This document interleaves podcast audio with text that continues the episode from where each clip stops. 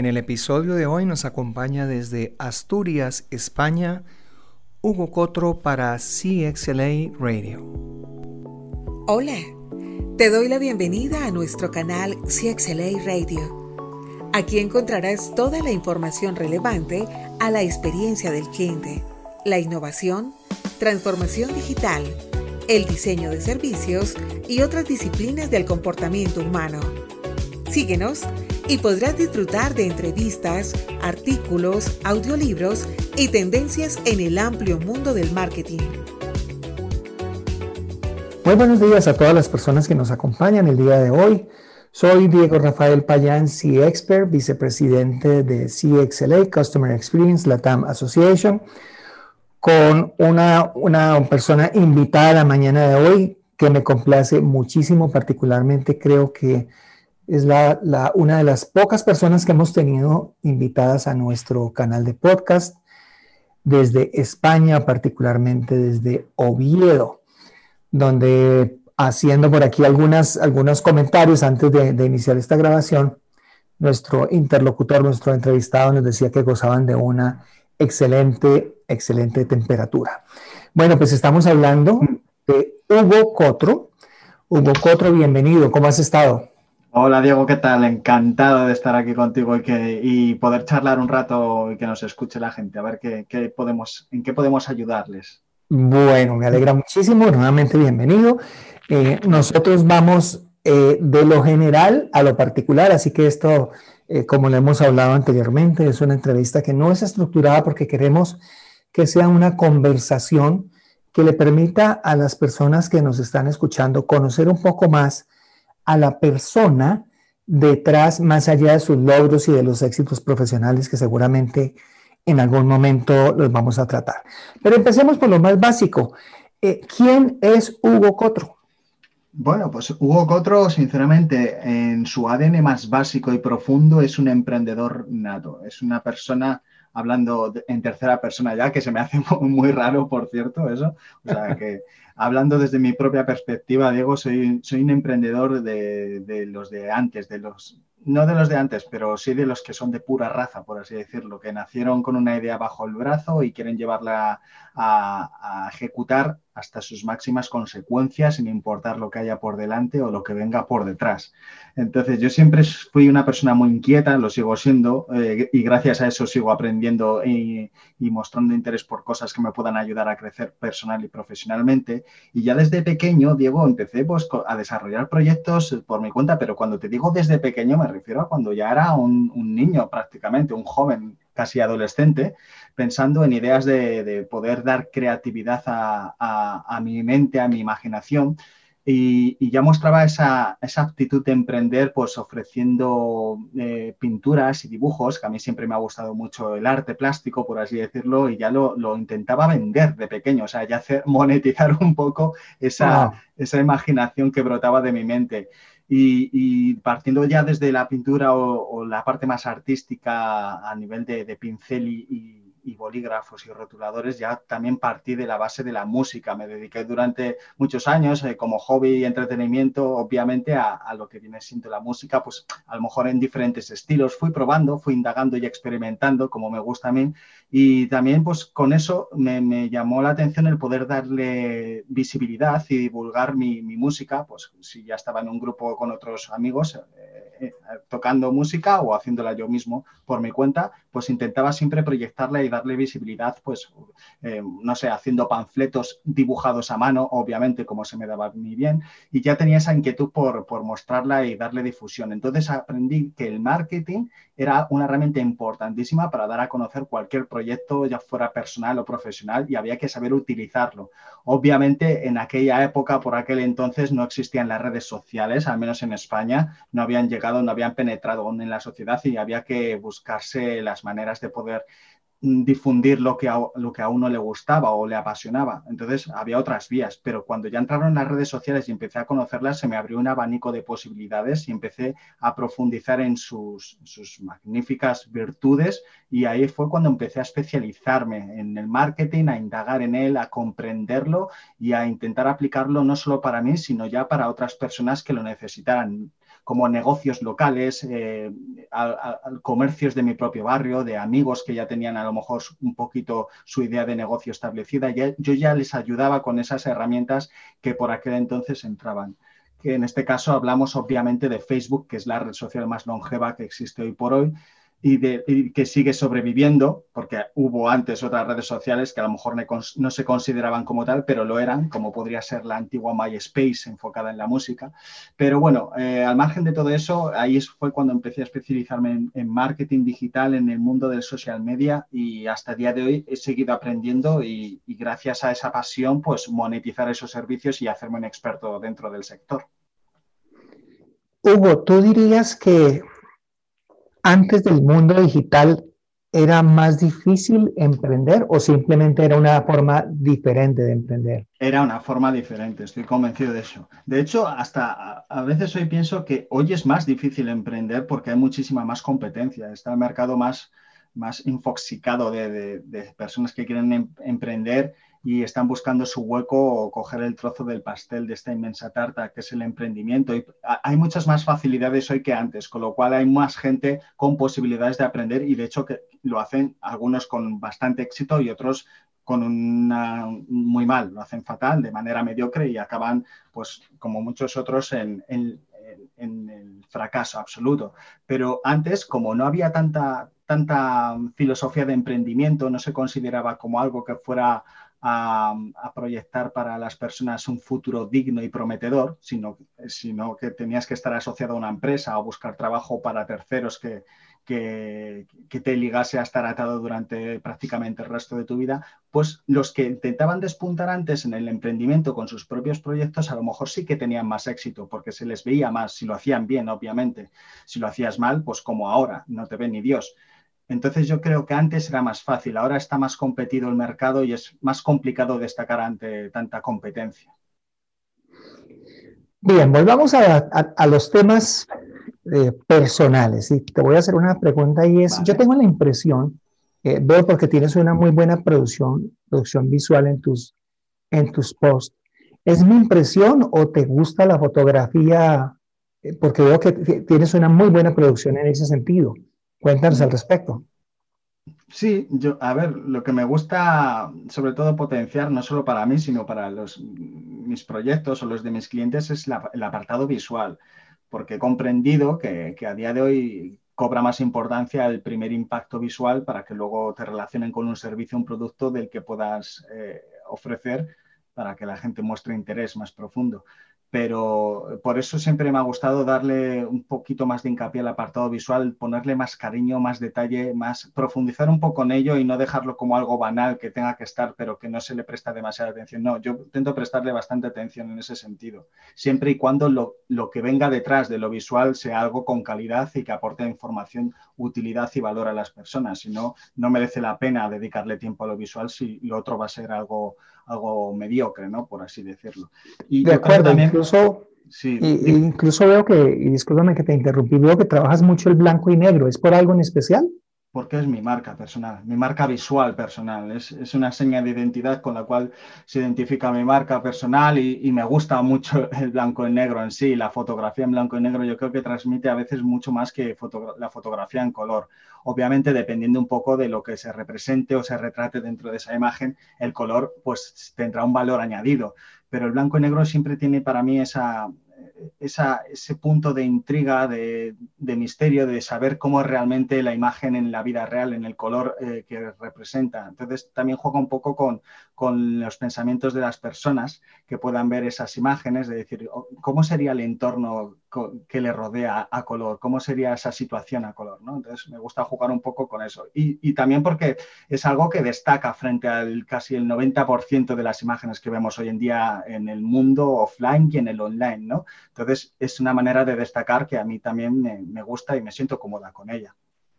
Sí, es un estilo, particularmente a mí ese estilo me gusta mucho. A veces creo que las, las personas abusan mucho del color al mm, punto de que Claro, hombre, también hay cuentas, hay cuentas, hablando ya en términos de, social media, hay cuentas que el color es su señal de identidad, que incluso eh, exaltan más el color, más, es, más apabullante para la vista, por así decirlo, es más estridente, y eso hace que se diferencien incluso esas cuentas frente a las eh, eh, ordinarias o regulares que vemos de que es, que simplemente fotografía al natural pero sí, es importante, pues al, fin y al cabo, Diego, es encontrar cada uno un poco su señal de identidad, no solo en la manera de comunicar hablando o escribiendo, sino en la manera visual, que como digo, es lo primero que impacta y por lo que uno se debe, debe destacar y hacer suyo una, una identidad visual corporativa. Cuando empezamos esta charla, te, tú mismo te definiste como una persona emprendedora. Quienes te conocen también dicen que eres innovador. ¿Están en lo cierto o es una percepción equivocada? Yo ahí la verdad que no, no voy a decir que sí ni que no, Diego, porque eso, como bien dices tú, es una percepción de cada uno. Pero si lo dicen, que me consta que así es, es porque por algo, por algo, por algo que realmente les ha, les ha llamado a, a comunicar que sí, que soy, que soy innovador. Lo intento ser en la medida de lo posible, nunca pasándome de la raya, innovando en exceso. A veces pues te puedes dar un, golpe o un traspiesto y tropezar porque has, intentado innovar más de, lo necesario. O sea, yo procuro innovar dentro del tipo de comunicación en, los medios sociales que hago, pero dentro de una manera coherente, planificada y estratégica en base un poco a lo que quiera o pretenda conseguir con, esa innovación. Hablo de innovación a nivel de tipo de publicaciones, de buscar siempre una vuelta de tuerca a lo que se hace habitualmente, darle otro, otro, otro sentido, otro, otra manera de comunicar. Ahí es donde yo innovo, pero siempre, como te digo, digo, ajustando a, unos objetivos y a un plan predefinido, porque si no te puedes ir demasiado por las ramas y, y no saber qué estás comunicando ni a tu audiencia ni a tu potencial cliente. Antes que, antes que, que, se me olvide, cuéntame qué, qué, pasó con la música. ¿La sigues aplicando? ¿Lo tienes guardados eh, tus, tus aspiraciones musicales en algún cajón? No, las, a ver, eh, cuando era más joven, pues las aspiraciones musicales eran, pues como, comprenderás, como la, casi, la mayoría de los adolescentes que se inician en la música, que es intentar vivir de ello, ¿no? Sería algo increíble. Muchos lo han conseguido si son, si son persistentes, y, pero al final la vida me llevó por otras ramas. Como te digo, lo que viene siendo la música, el arte en sí o la creatividad eh, artística, pues eh, derivó en que conociera otras partes de de la comunicación. Al fin y al cabo estamos hablando de todo de, comunicar, si te das cuenta. Son, son, medios por los cuales transmites un mensaje que, para hacer llegar a las personas un, un sentimiento, un, un, argumento, ¿no? La música, la pintura, el arte y el marketing se, involucró dentro de ese, alboroto de, notas musicales y fue lo que me llamó más la atención y por lo que al final me, decanté. Pero la música siempre está ligada a mi vida, no hay día que pase que yo no escuche música, además de diferentes, eh, diferentes géneros, o sea, nunca al principio, pues sí que siempre tienes gustos por algunos en concreto, por algunos géneros musicales en concreto, pero yo al final siempre me decanto por la buena música en general. Estás escuchando CXLA Radio, el podcast de las mentes brillantes y disruptivas.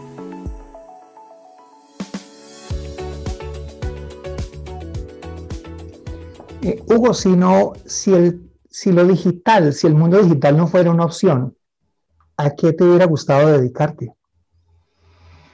Pues seguramente a la pintura, la pintura algo relacionado con el dibujo, sí. Ok, pero, pero de eso más bien en tus, en tus redes sociales he visto poco, ¿no? Sí, porque... lo tienes solamente para, para, un grupo más reducido de, personas. No, eso es una faceta que ya se ha quedado apartada en, en, un lado más, más personal y que a lo mejor la potencio en algún momento, pero si no fuera en el sentido de, la pintura, el dibujo, eh, habría sido la literatura. Yo me gusta mucho escribir, de hecho estoy terminando mi primer libro y también habría sido una de las opciones que con mucha probabilidad habría, habría explotado y dedicado, dedicándome profesionalmente a ello y invirtiendo casi el 100% de, de mis esfuerzos, mis energías y recursos. Ahora que, ahora que mencionas eh, el libro, te voy a hacer una pregunta obligada para todas las personas que hemos tenido la oportunidad de invitar y que están en el proceso de escribirlo porque ya lo publicaron. Para Hugo Cotro, ¿qué es lo más difícil o más retador de escribir un libro? La idea, tener una buena idea. Al final hay mucha gente que, coincide en que lo complicado es ser constante y, regular en la escritura de un libro para, para, no solo para cumplir unos plazos si los hay, sino para terminarlo básicamente. Hay gente que se queda a mitad de camino, pero eso es algo que se puede adoptar, que lo puedes ir eh, ejercitando y, aplicando pues rutinas que te, que te ayuden y te faciliten la propia escritura del libro. Pero para mí lo complicado es dar con una idea que sepas que bueno, no que sepa, sino que sea, que, que, sea ciencia cierta viable para no solo para que interese a la gente, sino que comercialmente también sea viable. O sea, quiero decir, porque hay mucha gente que tiene una idea de escritura, de escribir sobre un tema en concreto, y esa persona piensa que eh, va a ser una buena idea y que va a enganchar a las personas y, va a tener muchas ventas, que va a ser un bestseller. Pero es su idea, es su percepción personal, lo está viendo desde su punto de vista, no lo está viendo desde un, espectro más, más, amplio en el cual pues, hay, bastantes factores que influyen en que un, éxito literario pues, tenga, tenga difusión y renombre que puede ser pues, el interés del público en general, el que se, haga en un momento determinado del contexto social que inspira a las personas a leerlo, muchos factores. Entonces esa idea tiene que encajar, yo creo que bastante en todo este contexto social o, de ideas o de gustos o intereses de las personas. Y, entonces, si das con esa idea y encima te apasiona escribir sobre esa idea, es, es, cuando debes comenzar. Luego ya aplicar la rutina de habilidad para escribir ya se va aprendiendo, pero lo complicado es una buena idea, yo creo. ¿Pasa, pasa algún, alguna vez te ha sucedido, hablando de este tema del libro, que dejes de escribir algunos días y cuando vayas a retomar, eh, mm. tienes la tendencia a cambiar el estilo o crees que has perdido tu idea? ¿Cómo es esa disciplina? Eh, así, de hecho me, me, ha pasado, me ha pasado varias veces durante la escritura de este libro que estoy llevando a cabo, de tener periodos en los cuales por obligaciones o por, por cosas de la vida, pues te, interrumpe lo que viene siendo la rutina diaria y, lo dejas durante un tiempo y al retomarlo, pues sí es verdad que, vuelves a releer lo que has escrito y, tiendes a cambiar cosas o a, o a modificarlas, actualizarlas, dependiendo también un poco sobre lo que escribas. Si es un tema de actualidad, es un tema eh, no es ficticio, por así decirlo, pues te, impone más eh, y tienes que estar más, más atento a cambiar cosas que se ajusten más a la realidad de ese instante, ¿no?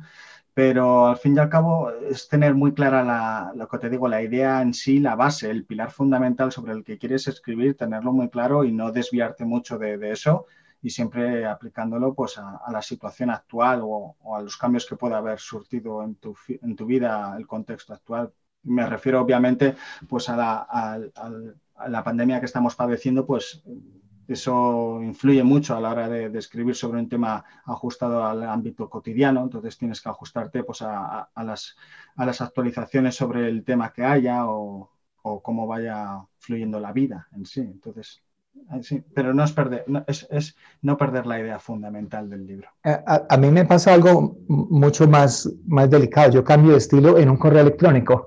No hablo de un libro, pero muchas veces yo estoy eh, redactando un correo electrónico y lo termino y digo, no, esto no lo escribí yo, no me gustó esta palabra porque lo dije. Eh, creo que, y, eso tal vez es lo bueno de escribir, ¿no? Que tienes la opción de, de replantear lo que querías, lo que querías decir en tu mensaje. Bueno, voy a, me voy por acá a tu página, estoy, estoy chismoseando, como decimos en nuestro país, tu página web, y encontré una frase que me parece muy interesante y, quería preguntarte el por qué, y es, ¿por qué dices que no hay camino corto para grandes metas? No hay camino corto para grandes metas porque tienes que trabajarlo mucho. Si quieres, eh, si tienes un, eres ambicioso y tienes un objetivo que es bastante potente, influyente, va a ser no solo para ti, sino para el resto, para otras vidas, para otras personas, pues en un periodo corto de tiempo es prácticamente imposible que lo hagas y si lo haces vas vas a, llegar a él de una manera un poco débil, por así decirlo, no sólida, no fuerte, no consolidada. Entonces es importante que todo vaya transcurriendo dentro de su tiempo, dentro de, las etapas en las que para llegar a ese punto, a ese objetivo, eh, se, requieren hacer. Todo lleva su proceso. Entonces hay, etapas en las que es necesario meditar y, y consolidar bien la idea, luego eh, planificarla sobre, sobre un formato que no es el final y luego ir transformándolo. Entonces es un periodo de tiempo en el cual tienes que, es como cuando yo eh, empiezo a trabajar con las redes sociales de algún cliente, de la noche a la mañana no se puede alcanzar el objetivo planificado ni, ni de la semana a la semana. O sea, quiero decir que todo lleva ese proceso primero de analítica, de, de estudio, de, de profundizar un poco en, la propia marca o en el negocio del cliente y luego saber llevarlo a través de los medios digitales eh, de manera correcta durante otro periodo de tiempo para alcanzar el objetivo final, ese objetivo ambicioso, o sea, ese objetivo grande ¿no? que tú te has propuesto y le has propuesto a esa persona. Entonces, por eso lleva su tiempo si lo quieres hacer bien y, y de manera consolidada. O sea que tú lo, tú lo aplicas no solo para los negocios que asesoras, sino podríamos decir que es una filosofía de vida. Es una filosofía de vida. Para mí sí, para mí sí, efectivamente. Sí, porque si, si una persona eh, se plantea alcanzar una meta, por ejemplo, pongamos algo muy ambicioso y, bastante complejo como es aprender a pilotar un Boeing 747, pues necesita muchos años de estudio, de práctica y de horas de vuelo para ser uno de los mejores o al menos ser lo, lo mínimo que se exige para poder llevar un, una carga tan importante de responsabilidad y, y de vidas humanas a sus espaldas. Con lo cual, ese proyecto, si cuanto más grande, pues más tiempo vas a necesitar practicar y, desarrollarlo correctamente para, para ser el mínimo viable de, poder ejecutarlo bien. Voy a, leer textualmente una, una, frase y tómate el tiempo que consideres necesario para que me saques de esta, de esta, de este dilema. Dice, el marketing digital no siempre debe ser como otros te dicen que tiene que ser. El marketing digital debe ser como tú quieres que sea. Si yo, si yo leo esta frase, podría pensar, no necesito entonces de nadie que me ayude a orientar mis mm. esfuerzos y estrategias de marketing digital. Eh, explícanos un poco esa aseveración que haces en tu página. Bueno, eh, eso eh, venía a decir de que mm, cuando, cuando nadie te tiene que decir cómo, cómo, tiene que ser el marketing digital, sino como tú quieres que sea, me refiero a que siempre dentro de, de, los, de las herramientas y los procesos básicos y mínimos que se debe utilizar para aplicar el marketing digital, debe estar siempre impresa tu huella y tu identidad, tu filosofía de marca. O sea, que si tú tienes una idea de cómo extrapolar tu comunicación o la manera en la que quieres eh, hablar a tu audiencia en los medios digitales, tienes que hacerlo independientemente de luego cómo se utilicen las herramientas, las funciones, las, los recursos que te brinda el marketing digital, pero siempre aplicándolo a tu manera de comunicar y siempre y cuando pues, eh, sea respetuosa y, acorde a, una comunicación normal con, el resto de, audiencias, ¿no? Pero es llevar siempre tu esencia dentro del marketing digital, usando los medios y herramientas que pone a nuestra disposición, pero sin perderla nunca y siendo, y siendo fiel a ella. Voy a hacer un, par de, preguntas para ir eh, cerrando nuestra entrevista muy interesante. Por cierto, y, y confieso a nuestros escuchas, no tengo la oportunidad de conocer a Hugo Cotro personalmente, pero veo que si nos quedamos aquí hablando más tiempo, va a ser una caja de sorpresas, una caja de Pandora. Hugo, cuando tú, cuando tú tienes un día libre o estás con tu familia eh, ¿Cómo es un día libre tuyo? ¿Qué hobbies tienes? ¿Qué te gusta hacer? Pues eh, mira, justamente en este sentido, en los últimos tiempos me han limitado bastante un hobby que yo tengo y que me gusta mucho practicar, que es disfrutar el aire libre.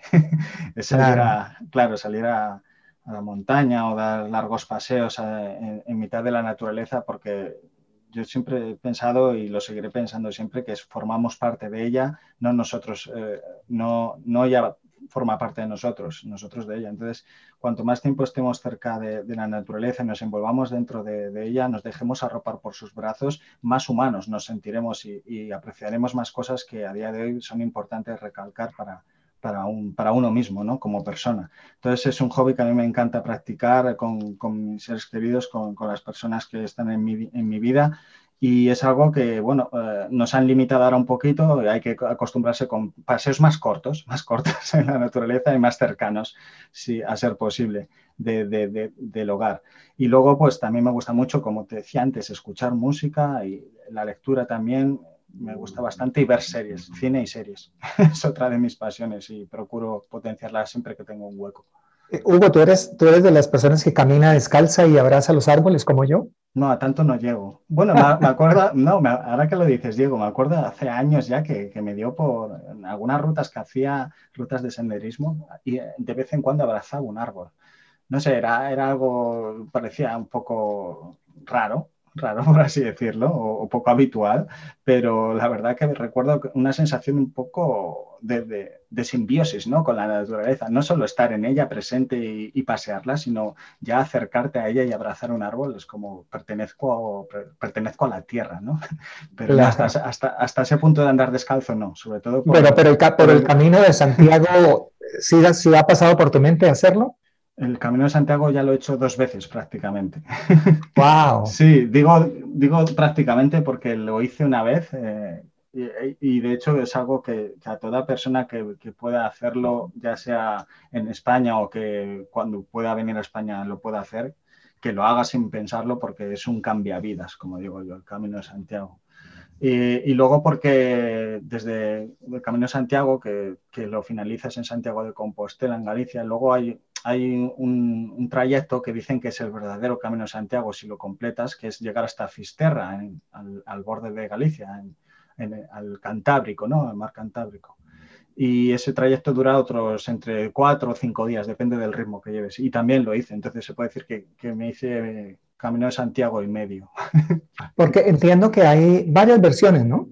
Sí, hay muchas formas de hacerlo. De hecho, varias rutas. Sí, eh, sí, de hecho hay, muchas rutas que desde cualquier parte del mundo van hasta Santiago. A ver, la gente lo asocia siempre a la península ibérica, España, ¿no? Porque lo puedes hacer caminando desde, el sur al norte, ¿no? prácticamente, pero desde muchas partes del mundo hay como rutas establecidas, ya sean marítimas o incluso por el aire, que sí, que luego desembocan en lo que viene siendo la península, que tienes que andar el trayecto caminando, pero se podría considerar desde diferentes puntos del planeta que ya se puede empezar a hacer el cambio de Santiago. Simplemente hay que buscar un poco por internet y ahí das con toda la infinidad de caminos y dificultades que, que puede cada uno para que cada uno lo haga.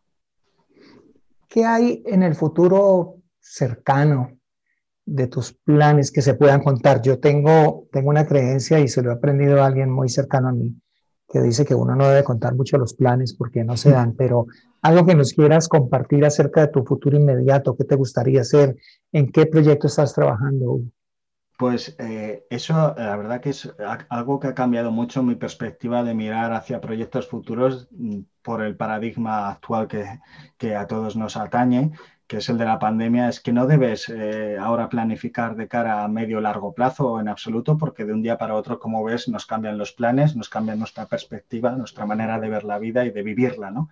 Entonces, mis, planes más inmediatos, y, porque no quiero tampoco hacer a gran escala ni, ni a muy futuro, son el de terminar el libro de la mejor manera posible, que tampoco me queda mucho, la verdad sea dicha, eh, terminar el libro, sacarlo a, la venta eh, ya de cara al año que viene. Y, ese es el, proyecto más, más eh, definido que tengo actualmente. Y obviamente seguir trabajando por y para mis clientes con la, con la misma calidad y la misma determinación de siempre. E intentar ser lo más feliz posible con lo que uno tenga más, no tengo grandes ambiciones, como puedes ver.